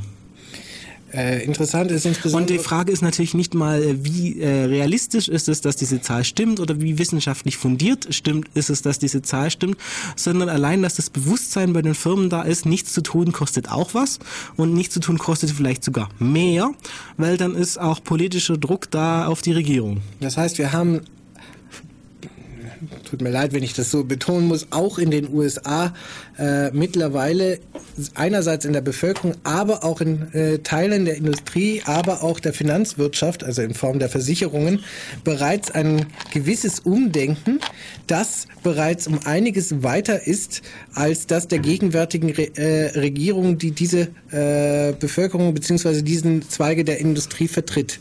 Das heißt, von daher holen die Meinungen innerhalb des Landes die Regierung Bush langsam von unten her auch schon wieder ein. Und von daher ist vielleicht auch das Einlenken ein bisschen mit zu verstehen. Ja, aber wenn wir schon über Geld gesprochen haben und vorher diese Hedgefonds hatten, ähm, also Armut bekämpfen kostet Geld, Krankheiten bekämpfen kostet Geld, was gegen diesen Ressourcenverbrauch zu tun, auch gegen die Umweltbelastung zu tun, kostet Geld. Und gleichzeitig haben wir diese Hedgefonds, die international eigentlich operieren und eigentlich mit einem Fingerschnippen in jedem beliebigen Land rein oder rausgehen können, zum Teil. Also gerade wenn sie auf dem Aktienmarkt agieren, kann man ja in einem Tag, äh, wenn man nicht unbedingt so auf Gewinn aus ist, äh, viel loswerden. Und äh, eine Lösung für beide Probleme nebenher kann man auch sagen, ist äh, das Grundprinzip einer Tobin-Tax. Also vorgeschlagene Modell war einfach eine nominale Steuer auf internationale Finanztransaktionen über einer bestimmten Größe zu erheben.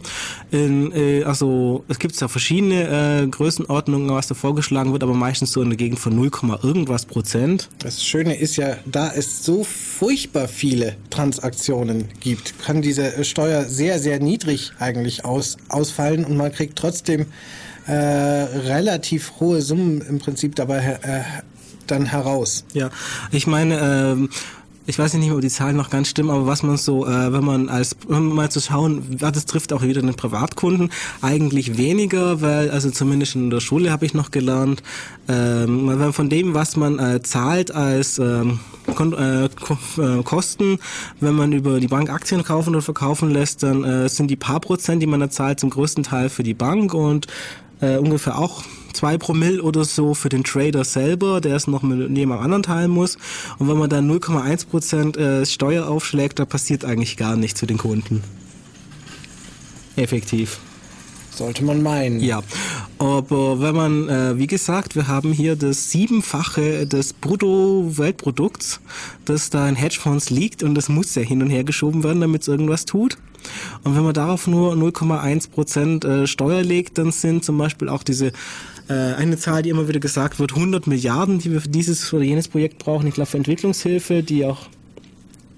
Ich glaube, äh, wenn du jetzt alleine die Schulbildung in der Welt ja. ähm, ähm, äh, was weiß ich, auf ein gewisses äh, ja, sagen wir mal, Grundschul-, Volksschulniveau äh, heben wolltest, dass jeder äh, Junge, jedes Mädchen in der Welt äh, eine gewisse Grundbildung kriegt, dann würde das bis zum Jahre 2015 äh, im Prinzip jedes Jahr 100 Milliarden äh, US-Dollar kosten. Genau. Und gerade also, sowas. Äh, also 100 Milliarden im Jahr. Wir sagen, das ist eine Regierungsschätzung, also wird es tatsächlich 200 kosten.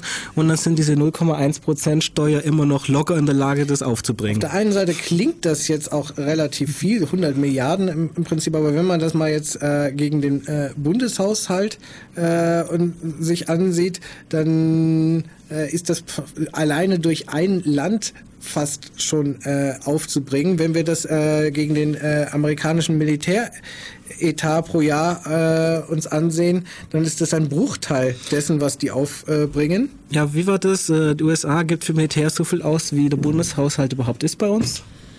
So von der, zumindest von der Größenordnung. Also die exakte Übereinstimmung ist nicht unbedingt da, aber so von der Größenordnung, so viel Geld wie der Bund in Deutschland ausgibt, das gibt die USA für Waffen aus und für Training und natürlich. Also wie gesagt, 100 Milliarden, die man da hin und her schiebt, das hört sich erstmal nach viel an, aber man muss bei globalen Dimensionen sich halt dran gewöhnen, dass Milliarden so die kleinste Einheit ist, in der sich überhaupt lohnt zu rechnen. und dass so ein paar hundert eigentlich äh, durchaus gerechtfertigt sind zu schieben. Machst du noch mal ganz kurz Musik? Ah ja, natürlich. Äh, jetzt kommt Big Band von Smiley. Ja, hier sind wir wieder mit Def Radio bei Radio Free FM mit dem Thema Globalisierung. Was ist falsch und was können wir besser machen? Wir haben ja jetzt eine ganze Menge äh, Probleme angesprochen, äh, begonnen von Hunger, von äh, kriegerischen Auseinandersetzungen, von äh, fehlender Schulbildung, von äh, Krankheiten, von äh, ja, industrieller Ausbeutung. Und anlässlich im Prinzip äh, des Jahrhundertwechsels, des Jahrtausendwechsels im Prinzip, äh, hat man in der Uni, äh, Quatsch, in der UNO versucht sich dem Problem auch an, anzunehmen oder man versucht sich ja eigentlich immer äh, dem Problem schon anzunehmen und kommt irgendwie nicht so recht weiter. Aber man hat im Prinzip äh, im Jahr 2000 eine Erklärung im Prinzip verfasst und äh, ganz einfach hat man ähm, äh, sogenannte äh, Millenniumsentwicklungsziele im Prinzip äh, verfasst und auf den Weg gebracht, die dann im Prinzip äh, 189 Staaten auch tatsächlich unterschrieben haben. Das ist ja billig. Das Schöne bei der UNO ist natürlich, es ist ein zahnloser Tiger, es macht nicht so viel aus, was, weil wenn man sowas unterschreibt. Äh, denn richtig einfordern kann man es nicht. Aber immerhin haben sich äh, 189 Länder mal dazu bekannt, dass dieses wichtige Ziele werden. Was sind das für Ziele, die die da unterschrieben haben? Also man möchte zum einen extreme Armut und Hunger äh, bis zum Jahre 2015 äh, bekämpfen. Das heißt, man will die gegenüber der Stand von 1990 halbieren. Richtig. Man möchte äh, äh, die Schulbildung in der Welt fördern, alle Kindern äh, eine Primärschule ermöglichen. Man möchte die Gleichstellung der Geschlechter im Prinzip durchführen. Die Kindersterblichkeit senken, die Müttersterblichkeit senken, Übertragungskrankheiten äh, reduzieren wie AIDS, die Umwelt äh, nachhaltig sichern und eine Partnerschaft zwischen den äh, verschiedenen Ländern aufbauen aufgrund von Welthandel und auch politischer Partnerschaft. Ja, das ist ja schön, aber eigentlich wollten wir ein bisschen konkreter werden, weil wenn ich, äh, wenn wir sowas wie Außenstudio hätten und ich würde auf die Straße gehen und Leute auf der Straße fragen, wollen sie, dass Kinder in Afrika verhungern, dann wäre die Antwort sicherlich auch 189 mal nein. Richtig. Ähm, das sind alles sehr schöne, sehr löbliche äh, Ziele. Jetzt können wir uns natürlich mal anschauen, was ist eigentlich, wir haben jetzt eigentlich Halbzeit äh, vom Jahre 2000 bis äh, jetzt so richtig da äh, passiert. Und wenn wir so uns umschauen, nicht wirklich viel. Entwicklungshilfe hatte sich mal die Europäische Union äh, verpflichtet, ich glaube 0,7 Prozent des, äh, Bips. des äh, Bruttoinlandsprodukts der äh, EU im Prinzip als Entwicklungshilfe zu machen. Erreicht haben sie immerhin mal 0,3. Das heißt fast die Hälfte wenigstens. Das ist ja schon mal gar nicht so schlecht, aber natürlich weit weniger als eigentlich versprochen. Ja, wobei da dann nicht nur irgendwelche Staaten hinten dran hängen, die ähm, einfach äh, noch dabei beschäftigt sind, sich zu entwickeln, was wir in der EU inzwischen auch haben, sondern auch äh, Deutschland zum Beispiel. Wir hängen gerade so unter den 0,35, wobei wir uns da auch noch Schuldenerlasse anrechnen lassen, was zum Teil auch ein bisschen, naja, arg äh, hypokritisch ist, weil das zum Teil einfach Schulden sind, bei denen wir wissen, dass sie die Staaten sowieso nicht hätten zahlen können. Und das Geld haben sie ja schon verbraucht und jetzt lassen wir in den Schulden, die sie eh nie zurückgezahlt hätten und rechnen uns das als Entwicklungshilfe an. Naja, jetzt ist die Frage, was kann man in dem Sinne äh, überhaupt tun? Es also ähm, zum einen ist natürlich die beste Entwicklungshilfe, erstmal aufzuhören, den Leuten zu schaden. Wenn man es so haben will. Also indem man erstmal was dagegen tun würde, dass wir zum Beispiel den Markt in Afrika kaputt machen. Weil wir zahlen ja dafür. Dass das wir zahlen dafür, dass wir im Prinzip denen billiger äh, Geld auf den Markt werfen, das ihre eigenen Bauern im Prinzip das Wirtschaften unmöglich macht. Ja. Ähm, das wäre dann etwas, wobei wir sparen können und äh, es in Afrika auch besser ginge. Das ist ja etwas mit negativen Kosten.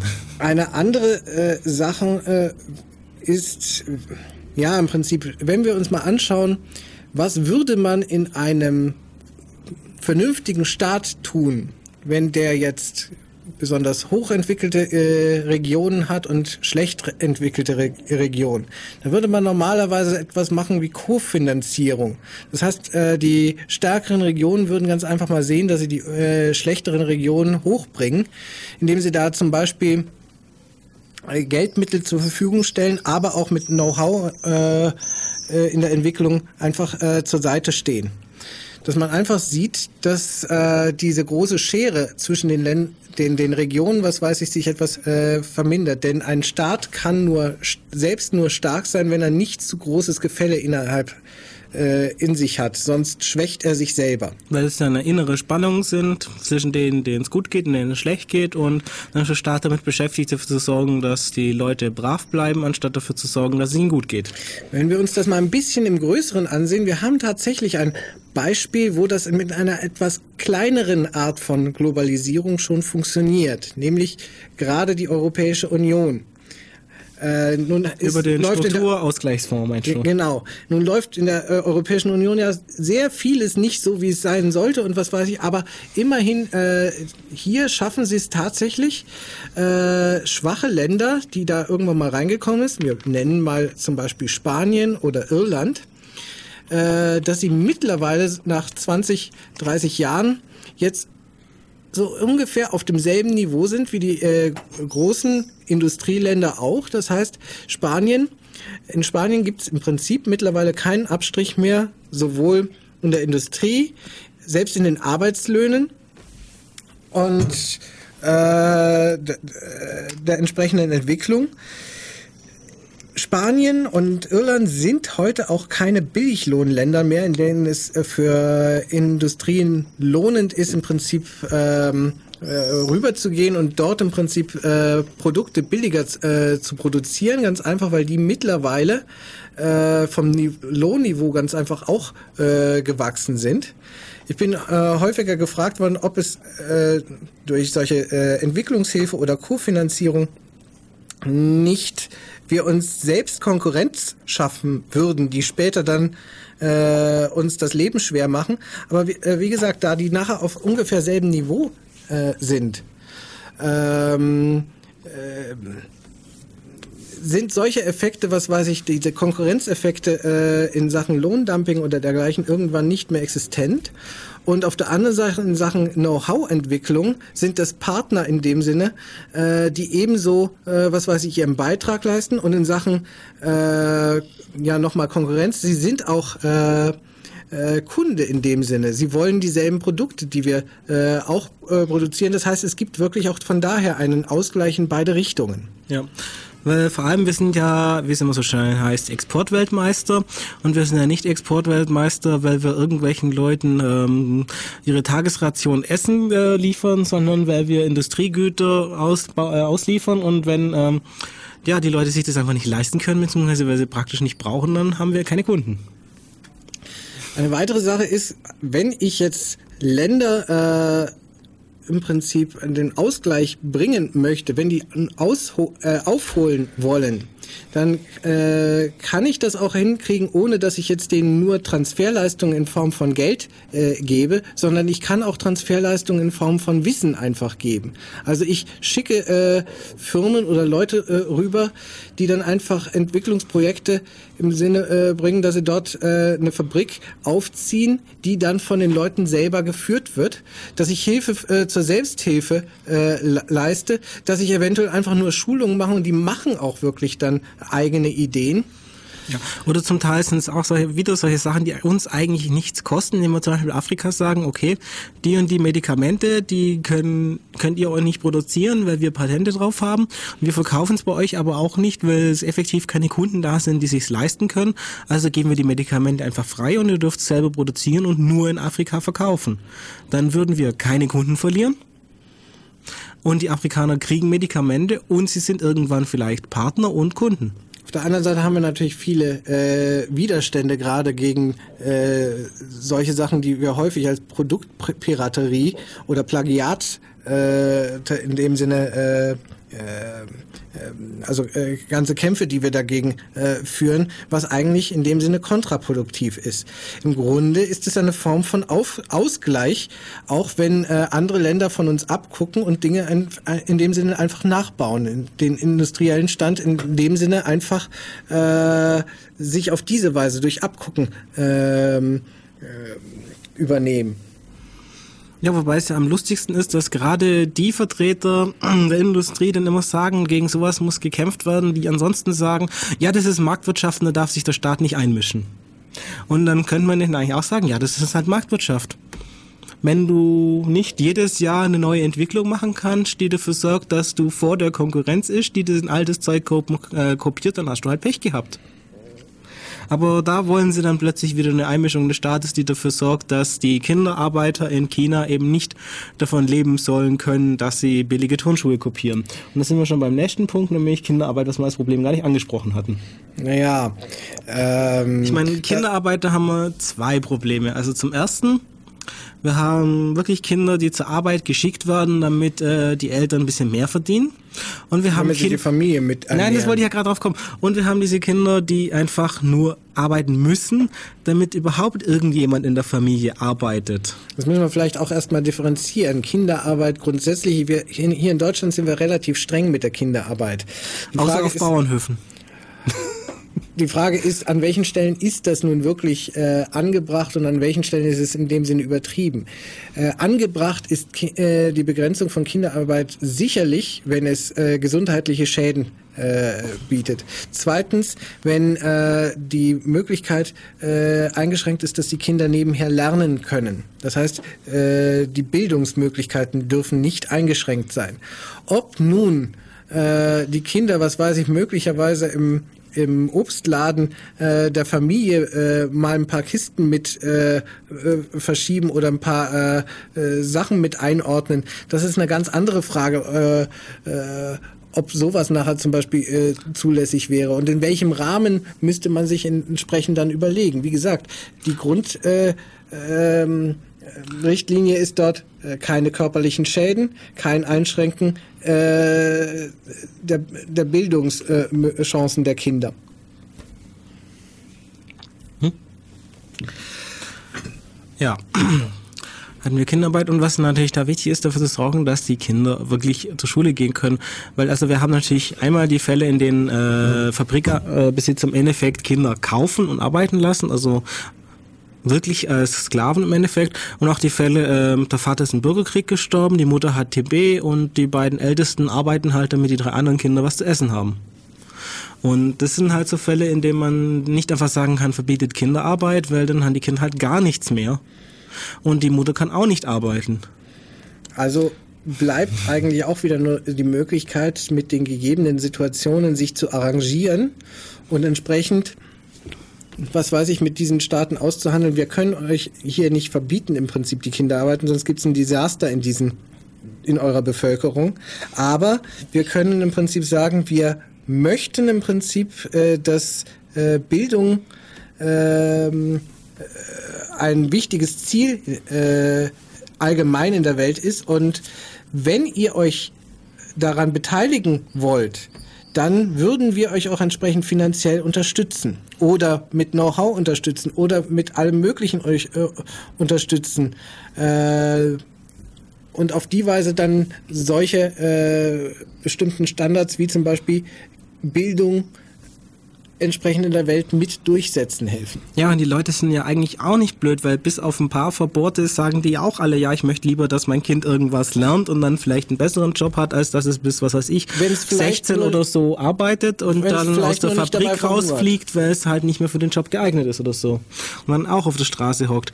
Und im Endeffekt äh, ist da schon die Bereitschaft da, auch in den Ländern was gegen Kinderarbeit zu tun, solange es halt funktioniert, ohne dass ähm, die Sozialstrukturen kaputt gemacht werden. Und da haben wir halt das Problem, dass auch ein Großteil unserer Entwicklungshilfe äh, nicht besonders effektiv bis eigentlich schädlich wirkt. Wobei man auch sagen muss, äh, die Entwicklungsländer haben teilweise durch die Kolonialisierung, aber auch später ähm, durch ja äh, systematisch eingesetzte Entwicklungshilfe, die eigentlich im Wesentlichen dazu taugt, die Länder abhängig zu machen und eigentlich nicht wirklich was nützt, ein gewisses Misstrauen gewonnen ja. gegen äh, den Industrieländern, wenn die jetzt mit Entwicklungshilfe insbesondere gebunden an irgendwelche ähm, Auflagen kommen und ja. meinen, also da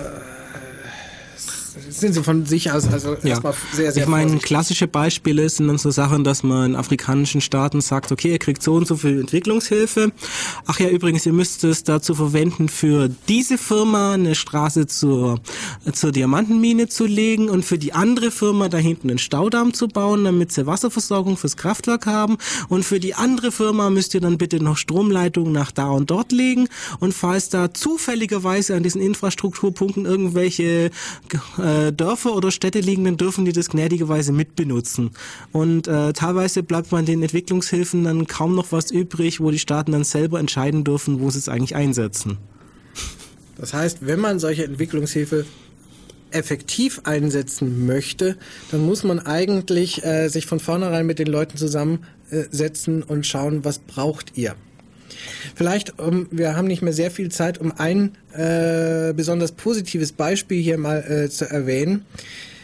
In Bangladesch, äh, als es mal eine äh, große Hungerkatastrophe gab, da ist äh, ein Ökonom was weiß ich, äh, irgendwann mal, der dort an der Uni äh, unterrichtete, äh, auf die, da, darauf gekommen, dass nichts von dem, was er jetzt in Sachen internationaler Wirtschaft, in Sachen Volkswirtschaft oder sonst seinen Studenten beibringt, für sein eigenes Volk eigentlich äh, taugen würde.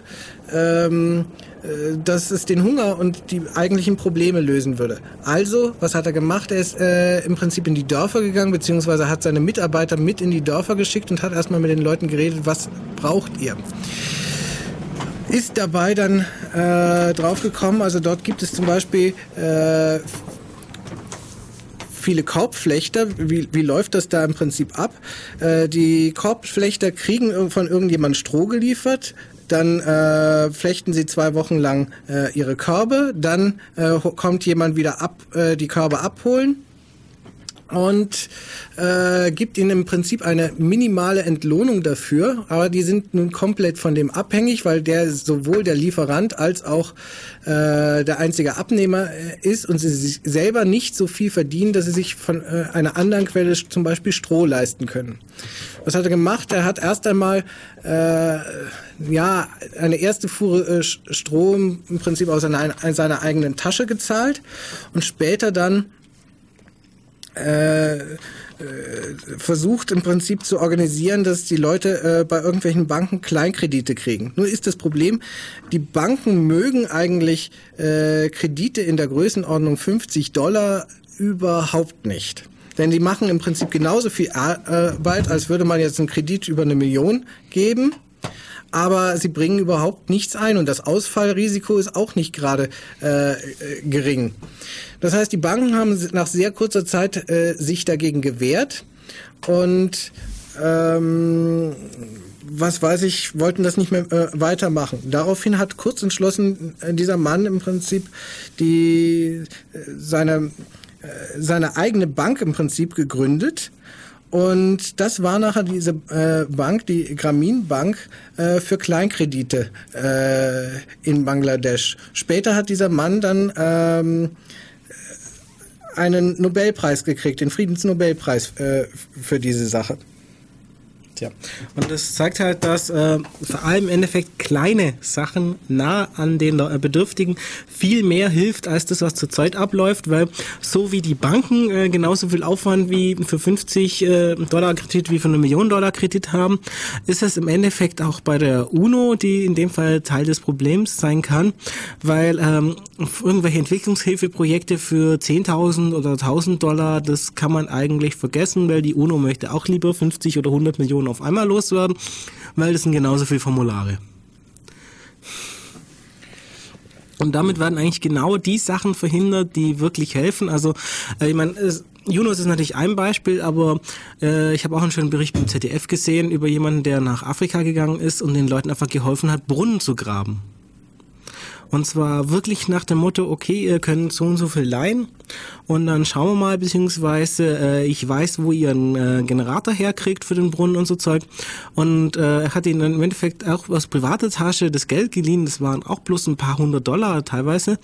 Und äh, die haben das dann natürlich auch, also wo es dann lief, geschafft haben, das zurückzuzahlen, also wo sie geschafft haben, das aufzubauen und jetzt auch ein, zwei Ernten eingefahren haben, die deutlich mehr gebracht haben als früher, haben die das auch locker zurückgezahlt und äh, das hat sich dann auch äh, weiterentwickelt, dass sie es jetzt selber machen und auch anderen Dörfern helfen, Brunnen zu haben. Aber das sind halt solche Kleinigkeiten, also wirklich paar hundert Dollar. Äh, ja, stellen wir dafür mal einen Antrag bei der UNO. Von wegen Entwicklungshilfe, ja. Und es ist, es ist schon drei Uhr und wahrscheinlich steht unser Freund von Alternative Crash schon draußen und wartet darauf, dass wir endlich das rote Licht ausmachen. Das heißt, wir werden wohl die, die Sendung für heute beenden müssen. Vielleicht machen wir irgendwann mal noch ein Fortsetzungsthema. Weil wie immer haben wir eigentlich das eigentliche Thema nur so ein bisschen angeschnitten und äh, eigentlich gibt es dann noch so das schöne Stichwort Global Marshall Plan, das eigentlich eine Initiative ist, sein soll, so ähnlich wie nach dem Zweiten Weltkrieg für Deutschland, Aufbau, wieder Hilfe, äh, um dafür zu sorgen, dass eben Deutschland auch wieder auf die Füße kommt und man einen stabilen, friedlichen Staat in der Mitte Europas kriegt. Äh, soll eben Global Marshall Plan das gleiche auf globaler Ebene sein, um auch dafür zu sorgen, dass diese bisherigen Entwicklungsländer äh, wirtschaftlich entwickelt sind und auch friedlich sind und eben ja rein aus selbstsichtiger Sicht auch nicht die Brutstätten für Terrorismus sind zum Beispiel. Ja, dann würde ich sagen, das war's für heute. Wir blenden noch mal aus mit ein wenig Musik. Ja. Und dann übergeben wir an Alternative Crash.